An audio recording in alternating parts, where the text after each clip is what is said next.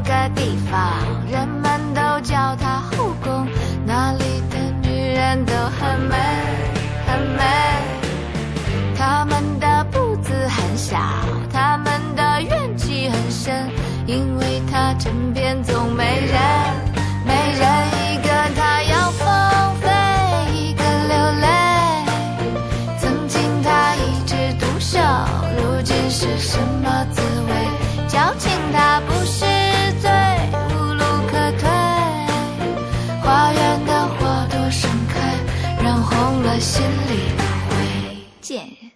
矫情，哼！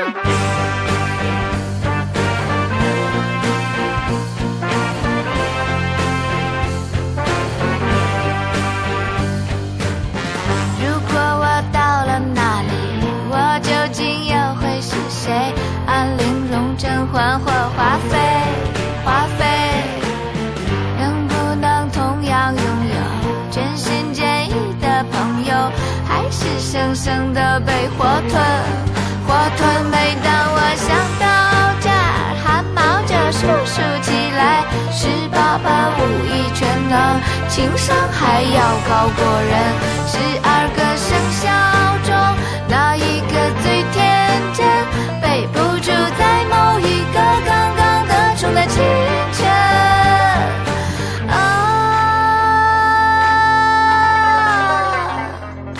把这个贱人拖出去，杖毙！皇上，把这个贱人拖出去，杖毙！把这个贱人拖出去，杖毙！把这个贱人拖出去，杖毙！臣妾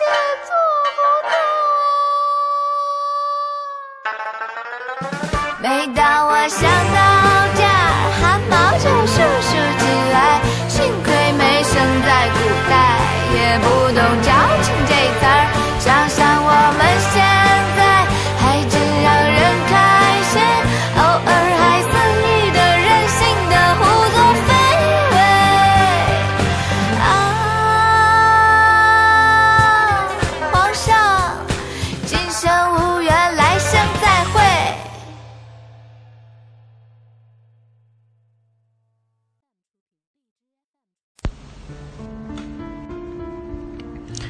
欢迎来到我爱看小说第二章。一道白光闪过，黄澄澄的圆心凭空冒出来，半空转了个圈儿，飞到原配面前。宿主叫我啥事？小红豆眼儿扑闪扑闪，宿主能这么快想到他，圆心小系统表示好开心。原配接下来的一句话犹如一盆凉水，哗啦泼下来。我的死因呢？剧情是接受了，但关于他，文中也只是一句话带过。他要知道具体发生了什么。原型飞啊飞到原配的肩膀上坐着，养着自信的小模样说：“OK OK，剧情来了。刚才不是怕你接受不了头疼吗？所以就先传了个梗概。”原配用食指弹了弹小家伙的额头，轻声说道：“多谢了。”闭眼开始查看脑海中新出现的片段。圆心眼冒星星，晕晕乎乎转了两圈，眨巴眨巴眼，小脸颊处的黄毛立马变成了粉红色，两只翅膀纠结到一起，兴奋的嘟囔：“呵呵呵呵。”等原配整个人气息恢复到平静，睁开眼，他已经知道了接下来将要发生什么事儿，甚至是他将来的死亡。即使他知道了凶手是谁。他也想不明白，为什么会有人在一边对朋友嘘寒问暖、关怀备至，却又一边千方百计的算计，甚至不惜弄出人命，就是因为金钱权势吗？这一次，原配想看明白，她那个闺蜜是如何一步步走到不死不休的地步的，或者那一场她倍感珍惜的情谊，至自始至终都是一场骗局。感觉到宿主情绪低落，圆心赶紧飞到原配眼前，扇着小翅膀提醒宿主：“宿主开始行动啦！我们的目标是星辰大海。”原配默默看着这个卖萌的家伙，轻笑出声：“好，我们的目标是星辰大海。”噗，这么苏的网文宣言，他是从哪里听来的？抓起圆心看了一会儿，原配心情良好的开始凭借以前的记忆收拾东西。现在已经到零七年春节前的寒假，高三还剩下半年。原配的生日是在六月，高考前一天，零八年的五月是一切罪恶的开始。他有半年的时间准备。虽然他没成年，父母留给他的产业中好多都动不了。也担心打草惊蛇，但是好在公民十六岁就能办身份证，他由于要高考已经办了，这样对于那些族中人所不知道的东西，原配就可以在半年的时间内提前处理了，然后考上京师的大学，离开这里。打定了主意，原配裹上厚厚的羽绒服，走出空荡荡的别墅，准备出去买点年货。外面下着雪，虽然湿冷，但这个南方省城还是挺热闹的，家家户户都在为即将到来的新年做准备。原配随大流买了红字对联、鸡鸭鱼肉、水果、干菜，还有一些烟花爆竹，让超市的人一起送到家里，花光了他所带的现金。不同于曾经过年时一个人，这个年在一人一系统的插科打诨中悄悄划过。过年几天后，基本上大部分公司都开门了。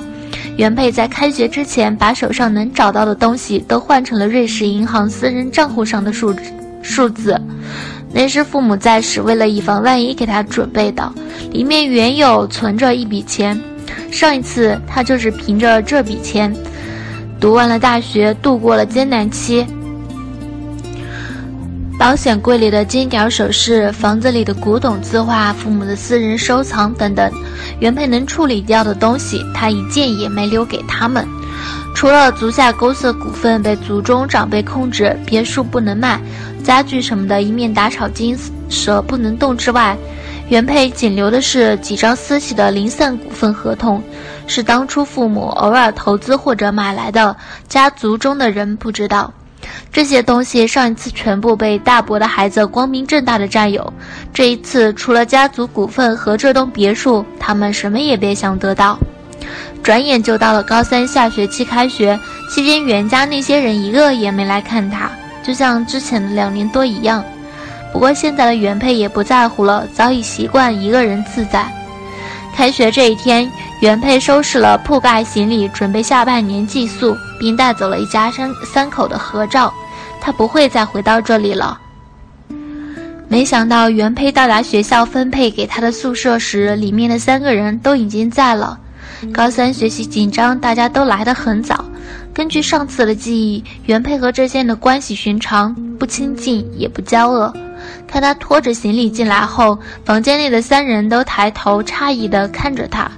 原配朝他们笑笑，继续拖东西。一个临床的同学犹豫着站起来，到挨着卫生间的床板上收拾，那是分配给原配的床位。原配还记得那个女生姓赵，长得漂亮大方。赵同学一边整理零散的杂物，一边问刚出来的原配：“袁同学，你以后是要住在寝室了吗？”平时大家都知道，这个一向沉默寡言的寡言的袁同学是个富二代，这种人根本不屑于住校的。像他这样的班里还有几个？虽然是赵同学一个人问，但房间里的另外两人也都支着耳朵听。原配展颜一笑说道：“是啊，不是还有半年就要高考了吗？住校方便点，不然考不上就惨了。”一听，作为富二代、成绩良好的袁同学也有考不上大学的烦恼，其他三人松口气下，也都开始叽叽喳喳讨论起来。原配也在整理完床铺后，把带来的小吃、零食、小礼物分发给大家，成功融入了寝室小圈子里。之后，原配开始了久违的高三魔鬼训练。虽然刚开始因为知识好久不碰生疏了，但经过一次全面复习后，他的成绩在全班的见证下突飞猛进。对此，众人都以为是他住校带来的好处，有更多的时间和精力来学习了。然而，随着五月的到来，原配开始焦躁，某些事终于要开始了吗？当班主任领着两个西装革履的男子在门口出现时，原配心中飘着的大石终于落地，好像有种尘埃落定的宿命感。该来的总会来。既然早就有了决定，他就不会再彷徨。原配同学，出来一下，家里有人找。班主任异常温和悦耳的声音，让班里的磕头、埋头磕题的学生唰一下抬头看，几十双眼睛看着他们的原同学，淡定地放下笔，站起身，步伐稳健地走出去。原配走到门口，看了这两个记忆中见过一次的男子一眼，然后沉声说道：“走吧。”临行前，原配还没忘跟班主任打招呼，保证稍后就回。在班主任恭敬有加的态度中，他领着身后那两个人缓缓走向楼下那辆加长林肯。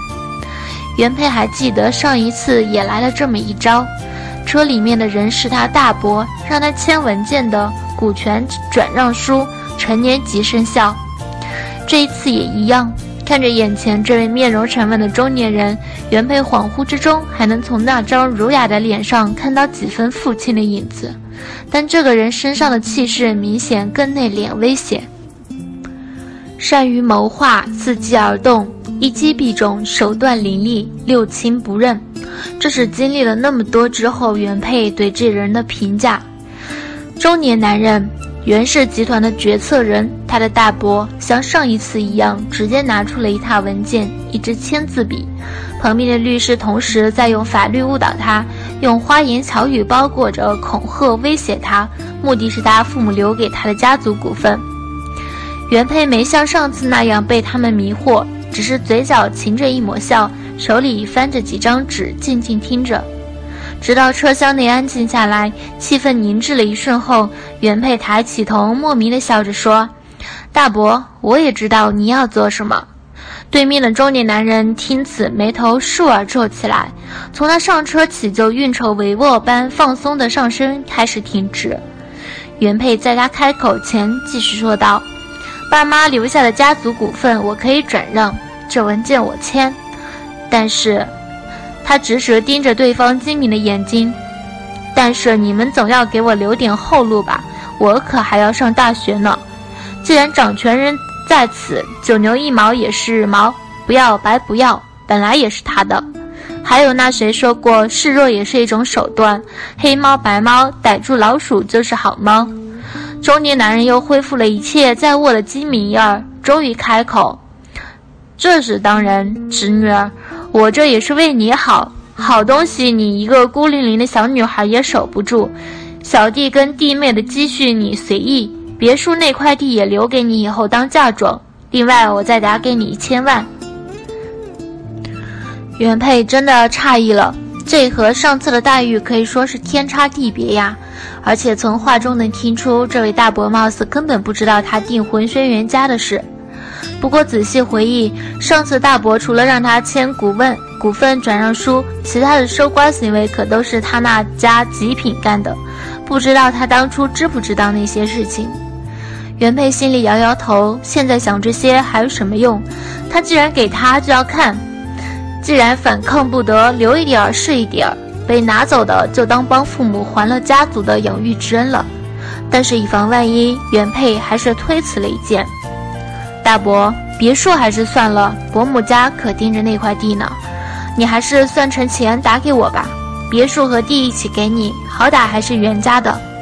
给了他也是被抢走。别说他挑拨离间，原配可知道上次大伯母确实在最后把别墅那块黄金地给了他母家，且他还听说那个时候大伯的小情人已经给他生了个白胖的儿子。更何况他跟大伯母商业联姻，感情能怎么好？原配随手埋下一颗不深不浅的炸弹，就等着某天轰一声爆炸，最好再引起连锁反应，报了上次的虐待之仇。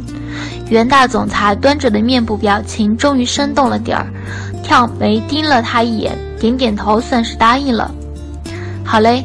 那你老忙着，我去学习了，别忘给我办个牢靠的账户再转钱啊！我可还指望着他过日子呢。原配唠唠叨叨，嬉笑着开门下车，就像个自家孩子躲在送学的家长那样，挥挥手转身跑了。车上的中年男人隐在暗处，看着他青春活泼的身影跑上楼，消失不见，沉默不语。他旁边的律师出声问：“总裁。”